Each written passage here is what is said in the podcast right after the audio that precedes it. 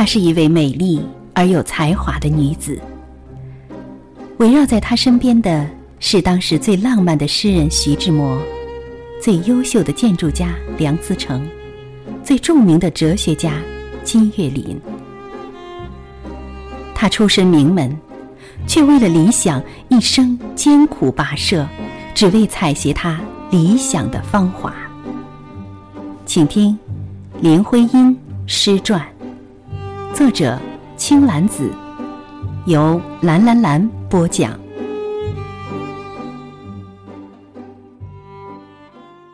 后来有一天，林徽因发现家里多了一封从山西应县某某斋照相馆寄来的信。原来梁思成写封信投给山西应县最高等照相馆，托这个照相馆帮他照了一张应县木塔的相片，而这照相馆所价也只是要一点北平的信纸和信笺作为酬金。三年后。梁思成就站在这应县辽代木塔的前边，里里外外绕着测绘他们念念不忘的木塔。梁思成给林徽因写信说：“你走后，我们大感工作不灵，大家都用愉快的意思回忆和你相处同坐的畅顺，会惜你走得太早。我也因为想到我们和应塔特殊的关系，悔不把你硬留下来同去瞻仰。”家里放下许久，实在不放心，事情是绝对没有办法，可恨。而梁思成还特地去看了那个照相馆，可惜因为生意萧条，改成修钟表的了。林徽因听闻这样的收梢，说至少那某某斋照相馆的势力颇有始有终，思成和这塔的姻缘也可算圆满。林徽因和梁思成他们。既是夫妻，又是彼此的知音。梁思成虽然为了林徽因而选择了他所热爱的建筑事业，而林徽因之后却一直站在梁思成的身后，支持他、辅助他，把自己的梦想赋予他的冠冕之上，看着他梦想成真，自己的梦想也成真。所以，我们知道林徽因建筑上大有成就。但林徽因的事业上，往往又打着梁思成的痕迹。身为民国女子，林徽因首先是丈夫的好妻子、好助手，是孩子的好母亲，是照顾老母亲的好女儿。唯只有抽空的时间里，她才能去追逐她的梦想。正如萧乾说：“我不懂建筑学。”但我隐约觉得徽因更大的贡献，也许是在这一方面，而且他是位真正的无名英雄。林徽因这一生有太多人爱，她甚至于在很难确定自己的爱之前，就已经如水被山川引入爱河。人们常说，女人是水做的，男人是容器，什么样的容器就装成什么样的水。所以，梁思成装了林徽因的水，林徽因就成了梁思成的林徽因。起先是他为他的理想而成为理想中的他，后来是他为他的理想而成为理想中的他。而梁思成给了他容器，他又给了梁思成诗意，他们互为了云水。云是水的梦，水是云的身。梁思成曾对他的孩子说：“他文章的眼睛大半是林徽因给点上去的。”是的，对于一个深爱妻子的丈夫来说，与你在一起，你的眼睛就是我生命里最亮的光芒。穿越人间森森丛林，独携一束光照在我身上，满天星斗也因你而暗。若说你是人间的四月天，是林徽因写给孩子的诗篇；而一串风话里五月的花，据说是林徽因送给梁思成的诗。梁思成一生最爱的就是这首。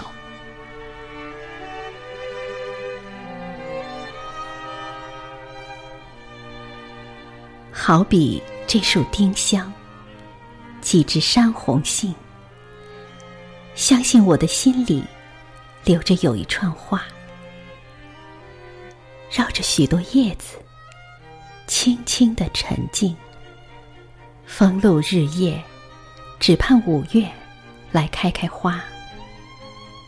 如果你是五月，八百里为我吹开。蓝空上霞彩，那样子来了春天。忘掉腼腆，我定要转过脸来，把一串风话全说在你的面前。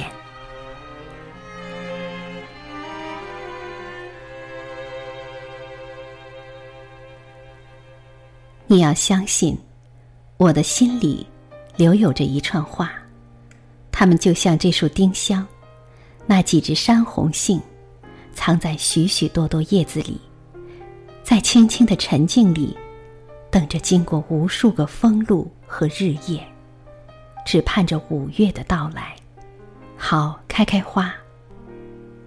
如果你是五月，你要为我吹开八百里蓝空上的霞彩。那样子，春天就会来了。我一定要忘掉腼腆，转过脸来，如五月的花朵开放般，把那一串风话全说在你的面前。林徽因去世后，梁思成把她的诗全都手抄了一遍，做成一个本子，当做宝贝一样。在他去世后七年。一个人度过了两千多个绝对绝对孤寂的黄昏和深夜的梁思成，用这首诗向他们两人的学生林珠求了婚。林珠在回忆录里回忆了当时的情景。我读着林徽因美丽的诗句，看着梁公那一行行漂亮的字，感到这真是一件无价之宝。他特意选一首他喜爱的诗念给我听，念完最后一句“忘掉腼腆，转过脸来，把一串风话说在你的面前”时，抬起头来，我又看见了他那会说话的眼睛。那天晚上我很高兴，我没有想到能有这样的荣幸，和梁公一起欣赏林徽因的诗。同时也感到还有另外一种感情在我心中升起，它迅速的膨胀着。而回去后就收到梁思成的求婚信，信上写着：“我认识你已经十四五年了，自从你参加到戏的工作以来，你的工作做得很好，你给了我越来越好的印象。也许因为我心里有这么一个真空。”所以也常常注意着你。记得过去一两年间，我曾不止一次的请你有空来我家玩玩吗？但是也不过是一种比较客观的关怀而已，从来没有任何幻想。今天竟然在你工作完了之后，求你坐下来，说是读林徽因的诗，其实是失去了头脑的清醒，借着那首诗。已经一时忘掉腼腆，已经转过脸来，把一串疯话说在你的面前了。我非常抱歉，非常后悔，我不应该那样唐突莽撞，我真怕我自己已经把你吓跑了，但已驷马难追，怎么办呢？真是悔之无及。冥冥中，这首诗似乎竟从忘川渡来。为尚在人间的爱人送上好好活着的祝福。林徽因似乎曾早早做好准备，让爱人不要在凡尘里孤独守候。他曾在后期的诗里写过：“现在我死了，你，我把你再交给他人负担。”只要你能好好的在人间活着，度过忘川的我，就能走得义无反顾。林徽因和梁思成二十世纪三十年代艰苦跋涉，探访了许多古迹，或在草丛里读到一节残碑，或在砖堆里碰到菩萨的一只手、一个微笑，而等至有月的夜，又在微月中步行寻到田垄废庙，划一根曲灯，偷偷照看那辽壁观音的脸，一片平静。几百年来，没有动过感情的，在那一闪光底下，倒像挂上一缕笑意。这些沉睡在岁月长河里的佛像，在林徽因看见他们的那一刻，一如重见一朵花开而得拈花微笑。而这样走到历史里，让林徽因接壤成歌，说：“寻日来，眼看去的都是图画，日子都是可以歌唱的古事。”梁从诫说。从一九三一年到一九三七年，母亲作为父亲的同事和学术上的密切合作者，曾多次同父亲和其他同事们一道，在河北、山西、山东、浙江等省的广大地区进行古建筑的野外调查和实测。我国许多有价值的原貌尚存的古代建筑，往往隐没在如今已是人迹罕至的荒郊野谷之中。当年，他们到这些地方去实地考察，常常不得不借助于原始的交通工具，甚至徒步跋涉，餐风露雨、艰苦简陋的生活，与寻常都市相较，至少有两世纪的分别。然而，这也给了他们这样的长久生活于大城市中的知识分子一种难得的机会，去观察和体验偏僻农村中劳动人民艰难的生活和淳朴的作风。这些经验曾使母亲的思想感情发生了很大的震动。因为这种震动，林徽因写出了《九十九度钟》这篇小说。作家李建吾评论说。用他狡猾而犀利的笔锋，作者引着我们跟随饭庄的挑担，走进一个平凡然而熙熙攘攘的世界。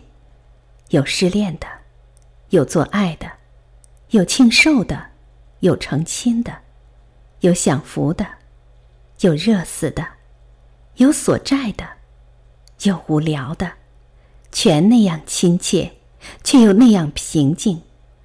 我简直。要说透明，在这纷繁的头绪里，作者隐隐埋伏下一个比照，而这比照不替作者宣传，却表示出他人类的同情，一个女性的细密而蕴藉的情感，一切在这里轻轻的弹起共鸣，却又和粼粼的水纹一样轻轻的划开。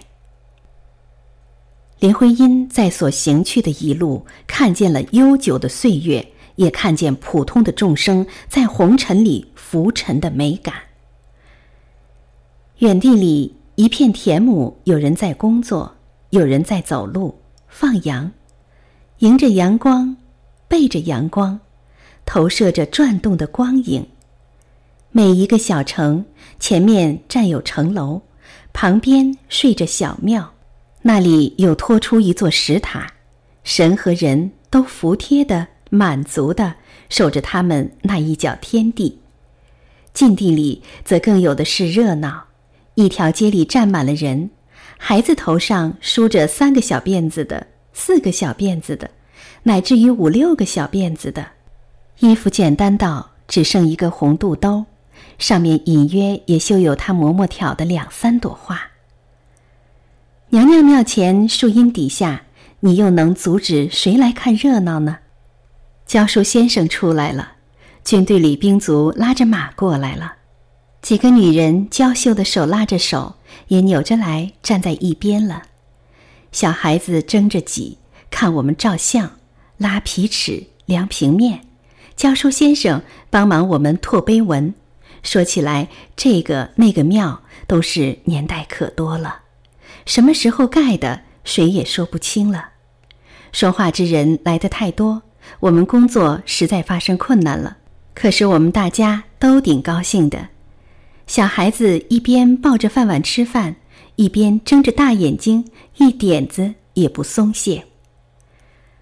我们走时总是一村子的人来送的，儿媳妇指着说给老婆婆听，小孩们跑着还要跟上一段路。开棚镇、小杨村、大杨村，哪一处不是一样的热闹？看到北齐天宝三年造像碑，我们不小心的露出一个惊异的叫喊。他们乡里弯着背的老点儿的人，也就流露出一个得意的微笑。知道他们村里的宝贝居然吓着这古怪的来客了，年代多了吧？他们骄傲的问。多了，多了。我们高兴的回答。差不多一千四百多年了。呀，一千四百多年，我们便一起叫起来。而在一九三三年十二月，看着尘世中为年关奔波的芸芸众生。林徽因写下了《年关》。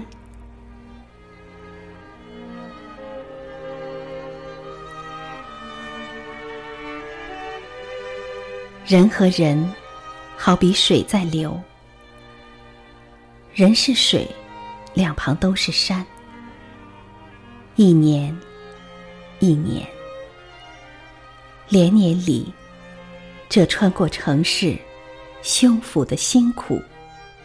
成千万、成千万人流的血汗，才会造成了像今夜这神奇可怕的灿烂。街心里横一道影，灯盏上开着血印的花，夜在凉雾和尘沙中进展。展尽，许多口里在喘着年关，年关。